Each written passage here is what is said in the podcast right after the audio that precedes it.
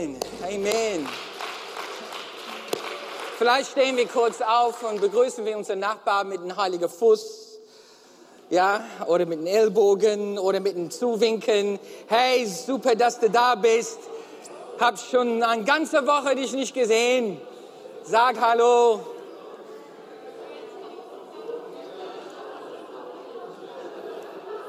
Sehr gut. Sehr gut. Gestern, gestern bin ich mit einem Nachbar ähm, zum ähm, gemeinsamen Kfz-Mechaniker hin. Wir haben über 20 Jahre der gleiche, äh, wir kennen über 20 Jahre unsere, unsere lokale Kfz-Mechaniker, ne, sein Meister. Na, und ähm, obwohl wir waren nie zusammen, noch nie zusammen da in der Werkstatt bei unserer bei unseren Kfz-Mechanikern. Ne? Und das ist das erste Mal in 20, über 20 Jahren, dass wir gemeinsam da waren. Ich habe hin und wieder mit, mit den Kfz-Mechanikern gesprochen über meinen Nachbar und, und na, einfach austauschen und so. Aber wir waren alle zusammen. Und wir sind da reingegangen, der Nachbar und ich. Und, uh, und dann da war dann und meine, also der Kfz-Meister. Und ich sagte, jetzt haben wir genug, um Party zu machen. Ja, und der, der grinst mich so an. Na, und dann fing einfach die ganze Witze an. Na. Viertelstunde lang haben wir nur Witze übereinander erzählt, na, wie, wie alles dann über die letzten Jahre so gelaufen ist. Können wir die PowerPoint jetzt starten, also den zweiten Bild. Ne? Und ähm, der, äh, dann sagt der, der Kfz-Mechaniker, meine Frau, also die, äh, so meine Mutter ist vorletzte Woche verstorben. So in Mitte die ganze, ganze lustige Erzählung. Ja, meine Mutter ist letzte Woche verstorben. Und wir haben dann auch ausgetauscht. Wie zu dritt. Mitte in den Schauraum. Wann wart ihr zuletzt betrübt? Waren wir schon mal richtig betrübt? Sehr traurig. Und als er erzählt hat, dann war es klar, dass er mit Trauer und Betrübtsein zu harden hat. Ne? Der Heilige Geist lässt sich auch betrüben. Vielleicht ist das eine der seltsamsten Attributen Gottes, dass der Heilige Geist lässt sich auch betrüben. Wie so ein allmächtiger Gott, der sich auch betrüben lässt.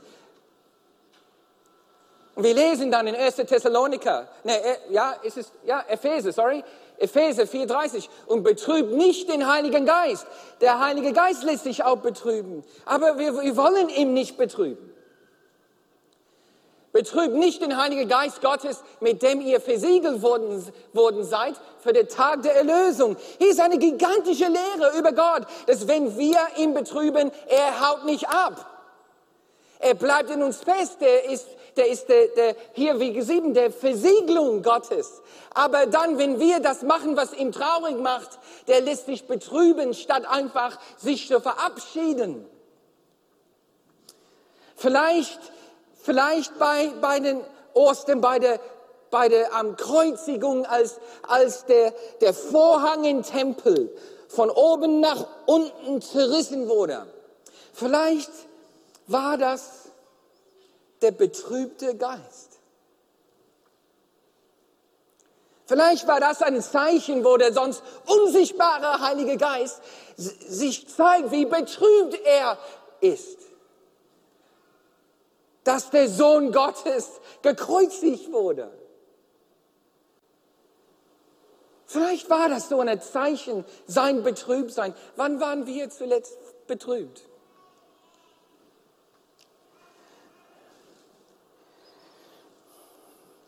Wir feiern heute äh, Pfingsten.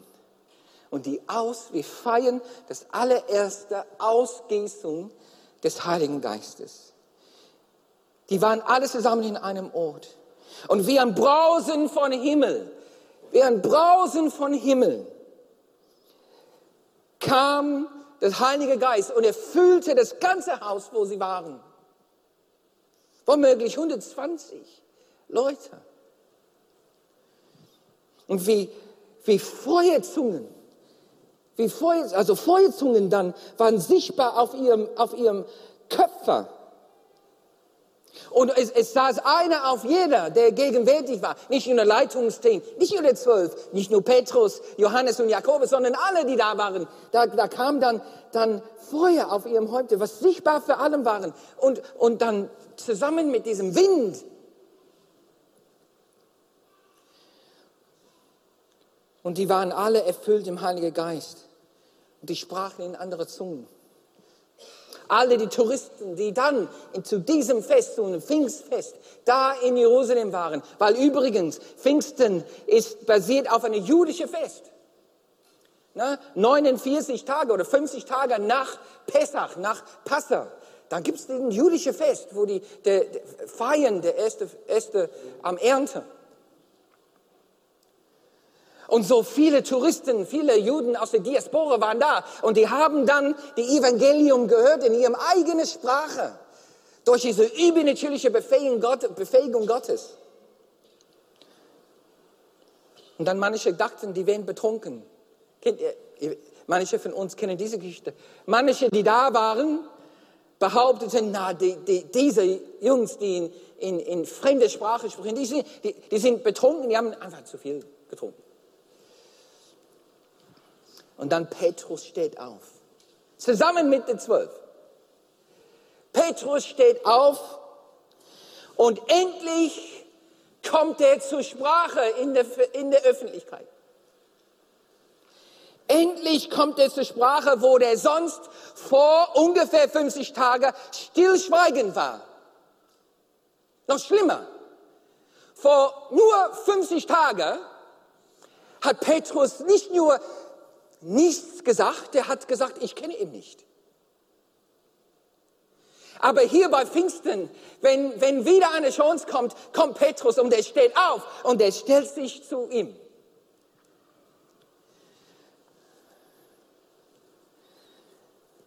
Pfingsten ist nicht nur die Beschreibung der ersten Taufe im Heiligen Geist. Ja? In diesem Event ist der Heilige Geist der Hauptdarsteller. Und der kriegt der Oscar aller Oscars, die Academy aller Academies, der ist der Hauptdarsteller. Dieser wahre Event. Aber es gibt Nebensteller. Es gibt Nebendarsteller. Und eine ist Petrus. Es gibt die universelle, universelle Ausgießung des Heiligen Geistes, diese Wahrheit für alle. Und dann gibt es diese persönliche Geschichte. Petrus, ein Mensch, der vergeben wurde. Und wie er seine Beziehung mit Jesus wiederherstellt. Wie Vergebung fließen darf. Wie hat Petrus sich mit Jesus versöhnt? In der Pfingstgeschichte sehen wir nicht nur wie der Heilige Geist, wie versprochen, kommt und Power ausgießt, sondern auch Sprachen der Vergebung. In ein der gleiche Event. Wo wollen wir heute hin? Okay, wie Petrus, wir wollen sehen, wie hat Petrus sich mit Jesus versöhnt? Dass er dann bei Pfingsten so eine klasse Nebendarstellerrolle jetzt gespielt hat. Wir wollen lernen über die zwei Seiten der Wiedergutmachung und wie man Beziehungen reparieren kann. Lass uns beten. Vater, wir danken dir für Pfingsten und wir wollen jetzt beten, dass wir über die Wirken des Heiligen Geistes in seiner, in seiner Macht und in seiner, seiner Power dann ähm, äh, äh, wirksam ist. So, Heiliger Geist, wir laden dich ein jetzt hier und wir wollen dich ehren. Wir wollen von dir sprechen. Wir wollen auch dann lernen über Vergebung und die Sprachen der Vergebung, die hier aktiv und wirksam waren, hier in der Pfingstgeschichte. Hilf du uns, das zu tun, im Jesu Namen. Amen. Amen. Pfingsten ist auch die Geschichte über einen Mann, der einst der Heilige Geist bestimmt betrübt hat. Petrus hat bestimmt der Heilige Geist betrübt mit seiner Verleugnung. Aber später durch Vergebung von der gleiche Heilige Geist übermäßig erfüllt wurde. Das ist auch Pfingsten. So hier sehen wir Petrus, der nimmt den Mund total voll. Petrus, vor einigen Wochen, na, vielleicht vor 60 Wochen oder auch dann 55 Tage, dann sagte Petrus, auch wenn alle anderen dich verlassen, Jesus, ich verlasse dich nicht. Ich gehe mit dir bis zum Ende. Dann nimmt der Mund einfach zu voll. Und dann, einige Stunden später, dann schafft er es nicht. Der versagt. Der hat ihn doch verlassen. Petrus hat Jesus verlassen. Es gibt in diesem, in dieser Beschreibung, sagt es dann in dem Punkt, wo er dreimal Jesus verleugnet. Jesus schaut auf ihn direkt zu. Die haben Augenkontakt. So hier ist Betrübsein überall. Jesus enttäuscht, sad, traurig von, von Petrus. Der Heilige Geist ist bestimmt betrübt, aber Petrus, Petrus ist bitterlich traurig.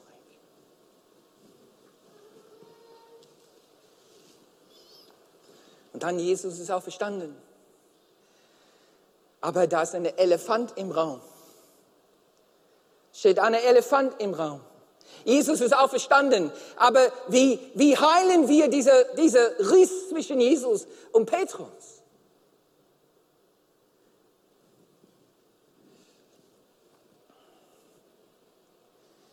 Jesus kommt und legt die Finger in eine Wunde. Kennt ihr das? Wenn jemand den Finger in eine Wunde legt und er sagt dann zu Simon, dreimal liebst du mich? Dreimal liebst du mich? Petrus, ja, ich liebe dich. Liebst du mich?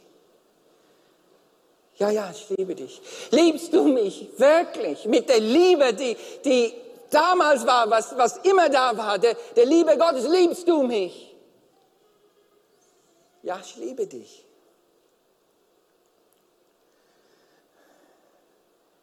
Aber wieder gut sagen ist nicht gleich wieder gut machen. Wieder gut sagen ist nicht wieder gut machen. Und es kann sein, dass genau in diesem Austausch Jesus Petrus der Weg der Wiedergutmachung gibt. Liebst du mich? Hüte meine Schafe, weide meine Lämmer, schütze meine Schafe. Alles, was Petrus nicht geschafft hat. Schafen und Lammen, weiden und schützen. Jesus, ist es, als ob Jesus dann eine Roadmap gibt. Eine Roadmap zurück. Eine, eine Art von, von Anweisungen für Wiedergutmachung.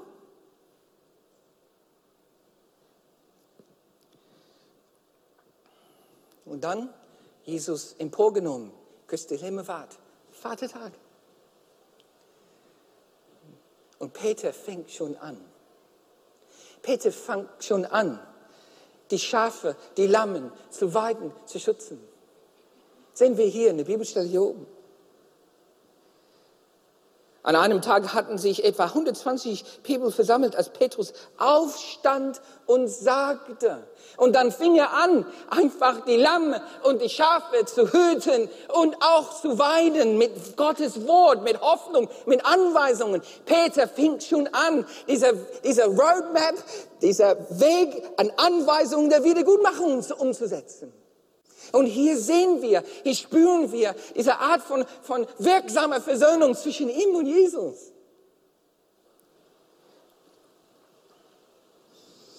Dann 50 Tage später, nach der Kreuzigung, dann steht, steht Petrus zu Jesus. Nicht nur in den Themen der Bekehrten, nicht nur in die, die Jesus liebten, sondern am Pfingsten, an diesem Tag, wo die Stadt voll ist, der Pharisäer, der, der Schriftgelehrten, alle die Priester sind da und da, Petrus dann schafft, was er damals nicht geschafft hat. Der steht auf und der steht ganz klar zu Jesus, wo vorher der gesagt hat, ich kenne ihn nicht. Früher hat gesagt, ich habe ihn nie gesehen. Früher hat er gesagt, ich habe das sich unter ihm verleugnet hat. Jetzt steht er auf und er sagt, ich kenne ihn.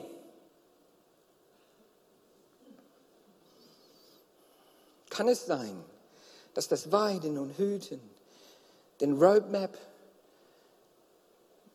der Wiedergutmachung gewesen ist für Petrus? Da, wo Petrus gescheitert hat, wird repariert. Ist wieder gut gemacht worden. Wiedergutmachung ist auch eine Sprache der Vergebung. Ja, wir sind jetzt in dieser in diesem Predigreihe, der, der Sprache der Vergebung, dass, dass es dann unterschiedliche Wellenlängen, unterschiedliche Sprachen der Vergebung gibt. Und manche von uns müssen, müssen nur hören, dass jemandem es leid tut. Wir müssen es nur, nur hören, es tut mir leid und dann wird vergeben.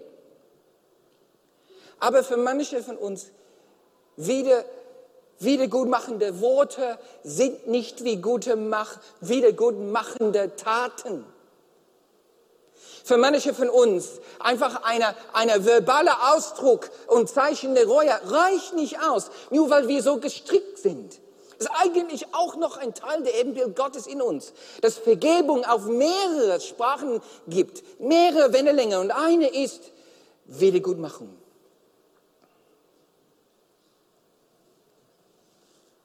Manche Leute können nur freigeben, wenn man das, was kaputt gemacht wurde, repariert wurde. Irgendwie repariert, irgendwie wieder gut gemacht. Manche kann die Beziehung sogar, manchmal kann eine Beziehung zwischen zwei Leuten, wo eine, wo eine verletzt wurde, beleidigt wurde, enttäuscht wurde, und, und dann, dann Wiedergutmachung praktiziert wurde. Manchmal kann die, die Liebe, die Beziehung nachher stärker sein als vor der Anstoß.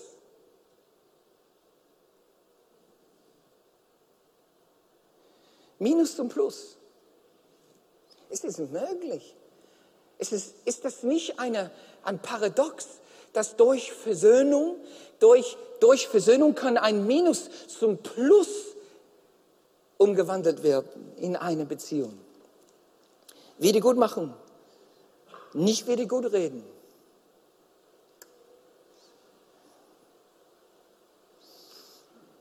Ja, aber Wiedergutmachung ist ein zweischneidendes Schwert. Guck mal hier. Wir haben jetzt hier eine Autofrack. Ne? Also wir wissen, dass unsere Car Crash mit unserem Leben, unserem Autounfall, konnten, wo wir gesündigt haben, wo wir gegen Gott fehlen und, und, und Missetat begangen sind. Wir wissen, dass in unserer eigenen Kraft das nie wieder gut machen können. Und das ist der eine schneidende Kante dieses Schwert der Wiedergutmachung. In der Beziehung mit Gott haben wir es nicht in uns, der kaputte Beziehung alleine zu, zu reparieren. Haben wir es nicht. Der Schaden der Sünder ist zu viel für uns allein zu reparieren. Es ist nicht falsch, das vorzunehmen. Es ist nicht verkehrt, das machen zu wollen. Aber es es ist der Holzstraße, wenn ich denke, ich schaffe das alleine. Der Kluft zwischen mir und Gott, der Riss wegen meiner Sünde ist viel zu groß. Viel zu groß. Die Schulden, die ich bei ihm habe, ist viel zu teuer. Das kriege ich nie getilgt durch gute Werke. Und der Botschaft der Evangelium, der Botschaft, die wir empfangen haben, ist, jemandem anderes, der reich genug war, genug war, der fähig genug war, zu reparieren, zu tilgen, dem musste kommen. Und es gibt nur einen, der das kann, und das ist Jesus. Jesus ist der Wiedergutmacher zwischen uns und Gott. Jesus Christus ist der Einzige, der das, der das reparieren kann, wiedergutmachen kann. Aber immerhin war es nötig noch. Es konnte nicht schön geredet werden.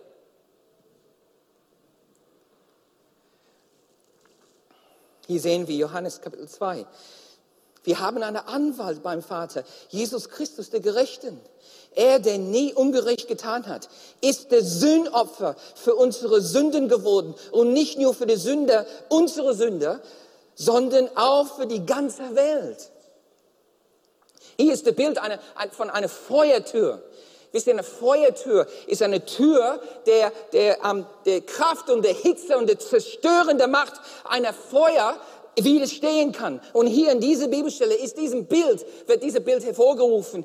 Meine, meine, trotz der Liebe Gottes, meine, meine Fehlen und meine Sünde, heißt es, Gottes, Gottes Sohn mit mir ist wie Feuer. Seine Gerechtigkeit ist wie eine, eine, eine brennende, verzehrende Feuer. Und, und ohne irgendwas, irgendwas mich zu beschützen, kann ich nicht gegen diese Feuer bestehen. Aber dann kommt eine Tür und ich finde eine Tür wie hier. Ich, ich, ich läufe und dann finde ich Jesus und Jesus ist diese Feuertür. Und ich verstecke mich dann hinter ihm und, und der Zorn und die Gerechtigkeit und die Strafe, die ich verdient habe, dieser Feuer, wird über mich, geht, geht vorbei. Ich werde gerettet. Das ist das Bild hier. Jesus kommt und setzt sich vor uns wie ein Feuertür. Und die Gerechtigkeit Gottes geht uns vorbei und vorüber. Nur Jesus kann der Wiedergutmachen leisten zwischen uns und Gott. Nur Jesus kann dieser Autowrack reparieren. Und trotzdem, trotzdem sind wir gefordert, aktiv zu sein. Die Vergebung und Versöhnung mit Gott ist gar kein passives Zulassen, ein aktives, es ist ein aktives Zulassen, ein aktives Verstecken hinter dieser Tür. Die, die aber hinter dieser Feuertür sind, werden eine bestimmte Gesinnung bekommen. Wenn du weißt, dass du von ihm errettet wurdest und du das glaubst und erlebst, wird automatisch unvermeidbar eine Art von Gesinnung in uns hineinkommen. Und ein Teil dieser Gesinnung ist der, der starke Wunsch, Wunsch der Wiedergutmachung. Guck mal hier, in diese gleiche Bibelvers, der nächste Vers in Johannes, 1. Johannes. Ja? Er, der nie Unrecht getan hat, ist zum Sündopfer unserer Sünde geworden und nicht nur für die, unsere Sünden, sondern auch für die ganze Welt. Und dann hier sehen wir, nächsten Vers, wenn wir seine Gebote halten, wird uns bewusst, dass wir ihn kennen. Kann es sein, dass hier die DNA der Vergebungssprache der Wiedergutmachung hier zu sehen ist? Dass wenn ich Jesus als meine Sündopfer nehme, dass, dass ich, ich es, ich, ist, ich muss das zum Ausdruck bringen. Ich möchte, ich möchte doch das wieder gut machen, was ich kaputt gemacht habe. Obwohl ich weiß, dass nur eine kann, aber trotzdem bin ich in dieser, in dieser Gesinnung irgendwie jetzt eingetauft.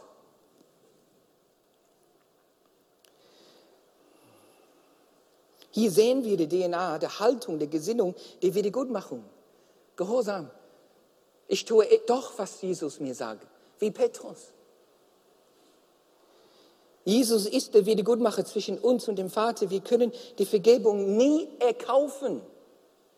Leute, wir können, wir können der Vergebung und die Versöhnung von, von der Vater nie erkaufen, nie, nie so viel tun, dass wir es verdient haben. Aber es wird uns alles kosten.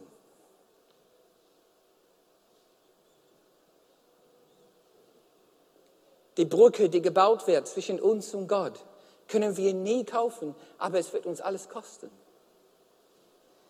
Wieso? Wieso alles kosten? Weil es mit unserer Herzenshaltung zusammenhängt. Der Herzenshaltung und die praktische Auswirkung dieser Herzenshaltung, Mann, das tut mir leid. Kann ich das irgendwie reparieren? Kann ich Vater das irgendwie wieder gut machen, obwohl ich weiß, dass ich das nicht kann, aber ich will? In unserem Gebet sagen wir jedes Mal, wenn wir unsere Fehler zu Gott bringen, danke Jesus, dass du der Wiedergutmacher bist. Danke Jesus, dass du derjenige bist, der Wiedergut macht, der repariert, der restauriert. Aber wenn wir das machen, färbt das an uns ab. Und wir werden mit Jesus eins mit dieser Dienst der Wiedergutmachung. 1. Thessaloniker 2, Vers 12 spricht darüber. Und viele Versen in der Bibel. Wie es Gottes würdig ist. Ne? Ihr sollt so wandeln, wie es Gottes würdig ist. Der euch zu seinem Reich und seiner Herrlichkeit beruft. Das ist die Wiedergutmachung. So zu leben, der Gottes würdig ist. Das ist Gerechtigkeit. Wir sprechen über die Panzer der Gerechtigkeit, die mein Herz beschützt. Was ist Gerechtigkeit? So zu leben, ein Leben, der Gottes würdig ist. Das ist Gerechtigkeit.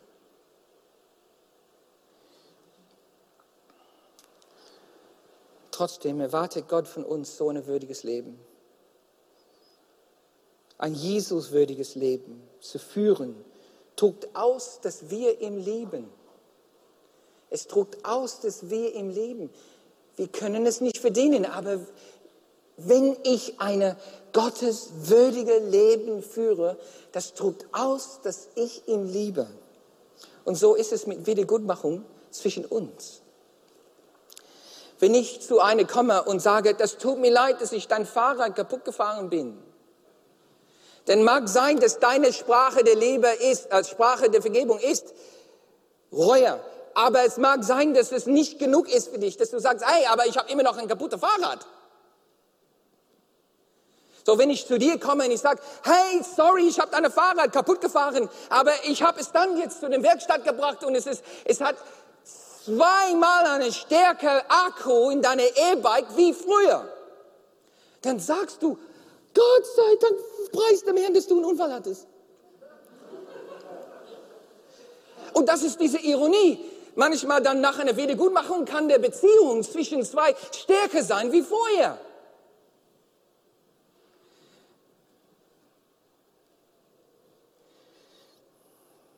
Was denkt ihr, wie Jesus sich gefühlt hat? Was denkt ihr? Jesus schaut von der rechten Hand der Vater. Was denkt ihr, wie Jesus sich gefühlt hat, als er gesehen hat, dass Petrus zu ihm steht im Tempel?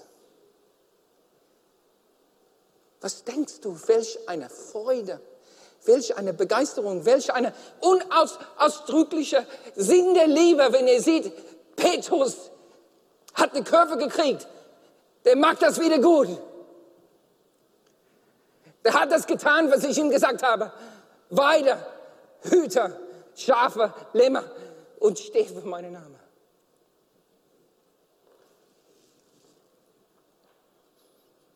Wieder gut gemacht, nicht nur wieder gut gesagt. Ein gotteswürdiger Moment. Das war Pfingsten. Woher weiß ich, ob, diese, ob ich diese Sprache der Vergebung habe? Woher weiß ich, ob das meine Wellenlänge ist? Man kann sich fragen, äh, wenn ich den starken Bedarf habe, dass Schaden mir zurückgestattet werden. Die Kosten müssen auf jeden Fall erstattet werden. Oder ich erwarte, dass dass Sachen repariert werden. Ich erwarte, dass das, was kaputt ging, wieder repariert wird. Er soll, was, was nötig ist, wiederherstellen. Menschen, Dinge nicht mit einem Wort der Entschuldigung aus dem Welt. Wenn, wenn du merkst, dass, dass ein Satz das Ding nicht aus dem Welt schafft, sondern dass Taten notwendig sind, damit deine Vergebung freigeschaltet werden kann. Denn wohlmöglich ist die Sprache der Wiedergutmachung deine Hauptsprache der Vergebung.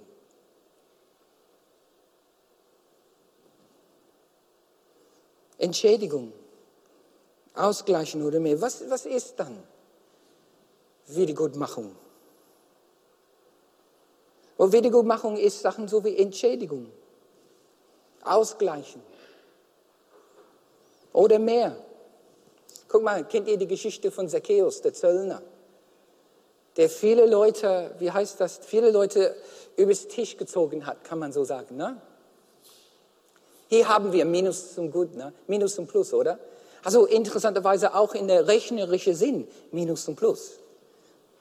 Wirklich. Weil die Leute, den der betrogen hat, durch seine Wiedergutmachung, durch seine Sprache der Wiedergutmachung, haben die, die, die betrogen wurden, waren dann in, in, in Profit, die waren in, in, in Verdienst. Die hatten manchmal zwei oder viermal mehr, als die verloren haben dann wären die Leute, die ihn nicht als Zöllner gehabt, wären sie sauer gewesen. Stell dir vor, du hast dann Zacchaeus als, als Zöllner gehabt, als Steuer, äh, wie heißt es, Steuerbeamter, ne? Und, und, und dann kommt er zu dir und du, du bist richtig sauer.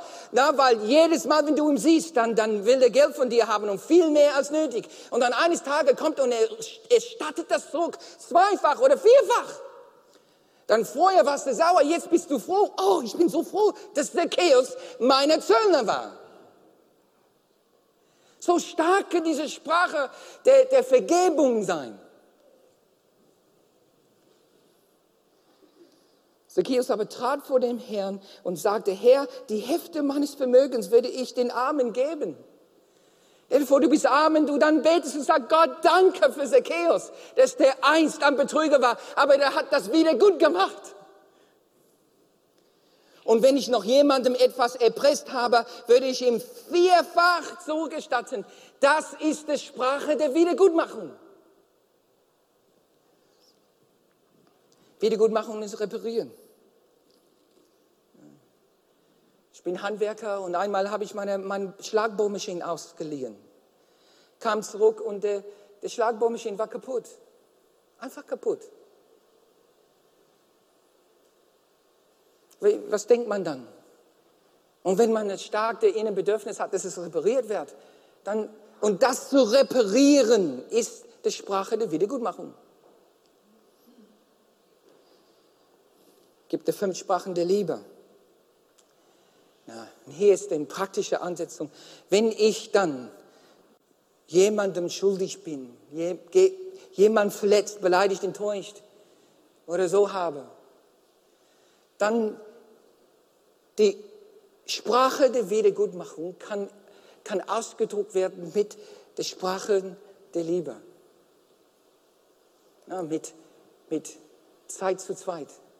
Sich Zeit mit jemandem verbringen, jemand berühren. Also die sind dann unterschiedliche Wege, wie ich, wie ich meine, meine Haltung praktisch zum Ausdruck bringen. Wie gesagt, für einige von uns, wieder gut gesagt ist nicht wieder gut gemacht.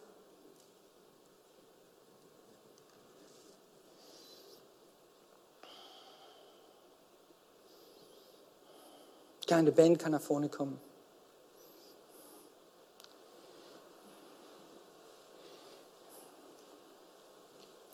Petrus ist einer, der einst nie, nicht zur Sprache kam für Jesus. In der kritischen Zeitpunkt, wo er gesagt hat, ich gehe mit dir bis zum Tod, der hat versagt. Jesus gab ihm den Weg der Wiedergutmachung. Weiter, Hüter, Prediger. Und er hat diesen Weg genommen.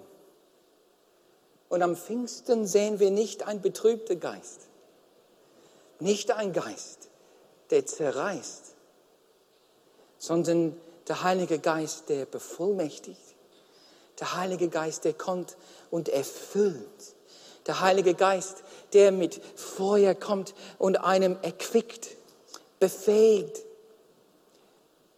neue Kraft gibt, die Fähigkeit gibt, von Jesus Zeugnis zu geben, der Kraft, die man braucht.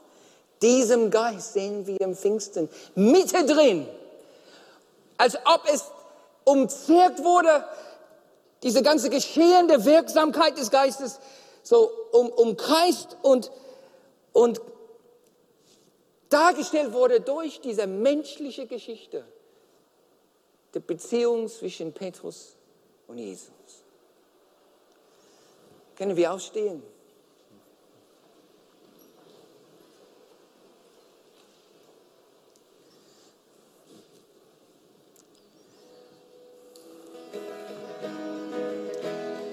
Komm, Heiliger Geist, sei jetzt hier genauso wirksam wie damals. Wir öffnen uns für dich.